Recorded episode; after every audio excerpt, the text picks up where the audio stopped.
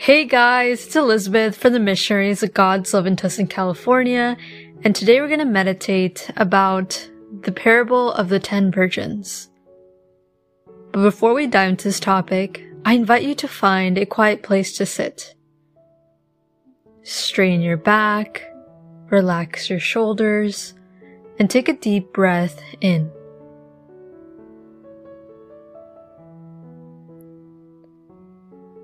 Invite the Holy Spirit to come to you. Holy Spirit, please come to me and guide me throughout my day. Guide me throughout my actions. May I be obedient to you. Please help me to be more obedient to you whenever I'm stubborn or whenever I think I know better. And please help me in any areas that I need help in. Whether that means I need to be healed somewhere, physically, mentally, or spiritually, or it means that there are areas where we need to improve within ourselves. Thank you, Lord.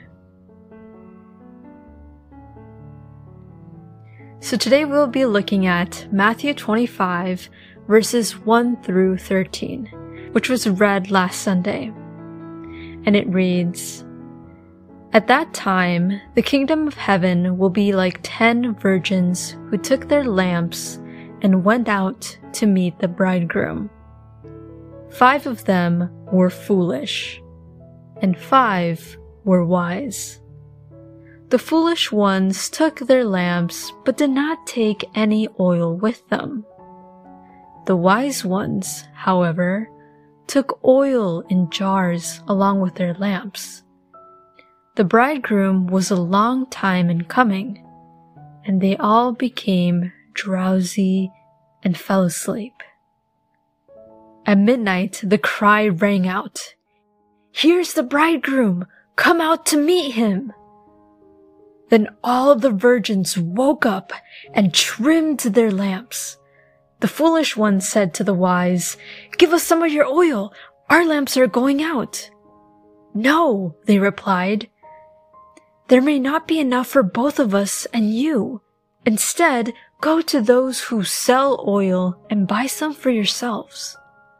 But while they were on their way to buy the oil, the bridegroom arrived. The virgins who were ready went in with him to the wedding banquet and the door was shut. Later, the other ones also came. Lord, Lord, they said, open the door for us. But he replied, Truly I tell you, I don't know you. Therefore, keep watch, because you do not know the day or the hour. The word of the Lord. So this parable speaks about 10 young girls, 10 virgin women. And it speaks about a wedding. Now, for us to better understand this parable, we need to understand the Jewish culture of weddings. So in Jewish weddings, the bride would get ready and there were bridesmaids who were with the bride and they were at the bride's house. Now the groom would come to the bride at night. The groom and bride were already married, but the celebration happens later. And that's because they had to wait for the construction of a new home where the bride and groom will be living. And so once the house was done, then there was the celebration, the wedding. And the wedding would happen for several hours not just for one day. It actually happened throughout several days. But during this time, there was no electricity. So the bridesmaid would have to have a lamp of oil to light throughout the night. So the bridesmaids really had just one job. And their job was to light the way during the night. However, five of these bridesmaids, these virgins, weren't ready. In other interpretations, it says that these virgins were imprudent and lazy. And Jesus says to these women who weren't ready, Truly I tell you, I don't know you. Wow. That definitely can give you chills in your body. The fact that Jesus says that he doesn't know you, that's really bizarre. Because really, the love of Jesus with us, the church, is like the love of a bride and a groom. It is an intense love. So when he says that he doesn't know you, that is truly frightening. And this parable is teaching us not to be lazy or imprudent.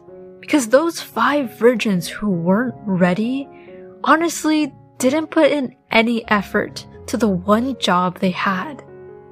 So really, this parable is also teaching us that we shouldn't be so confident about going to heaven. We, we shouldn't be so sure about ourselves. We shouldn't just conform to the bare minimum. Like, oh, I go to church every Sunday. I'm fine. I'll be going to heaven. There's nothing for me to worry about. Or, oh, I pray to God a little bit here and there, just sometimes throughout the week. And I go to church sometimes. So I'm okay. I mean, I believe in God. I'm better than other people, right? They don't even believe in God. No. We shouldn't be so confident that entering into the kingdom of God is that easy. Because in reality, it isn't that easy. We shouldn't trust ourselves.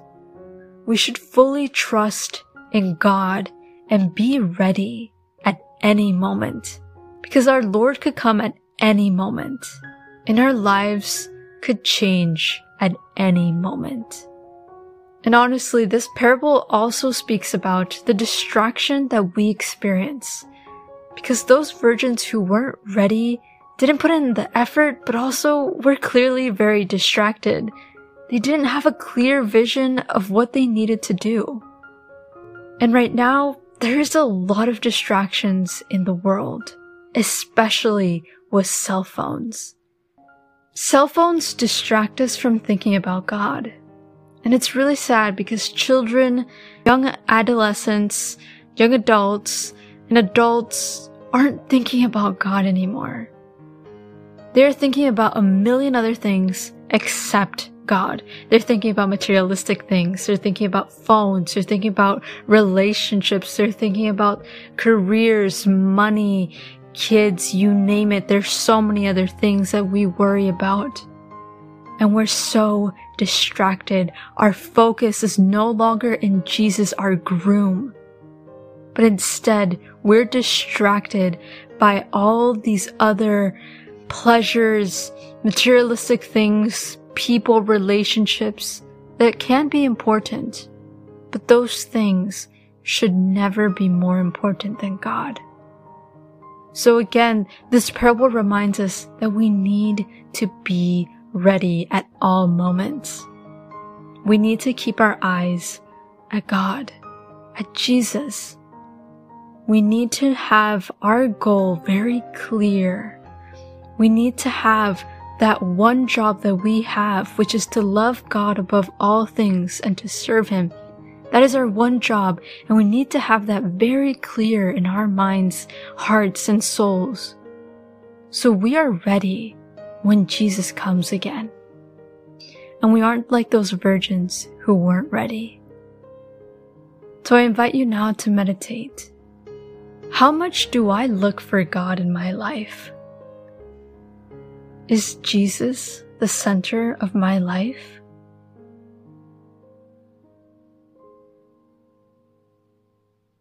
I invite you to continue meditating on this topic and tell God, Speak to me, O Lord, for your servant is listening.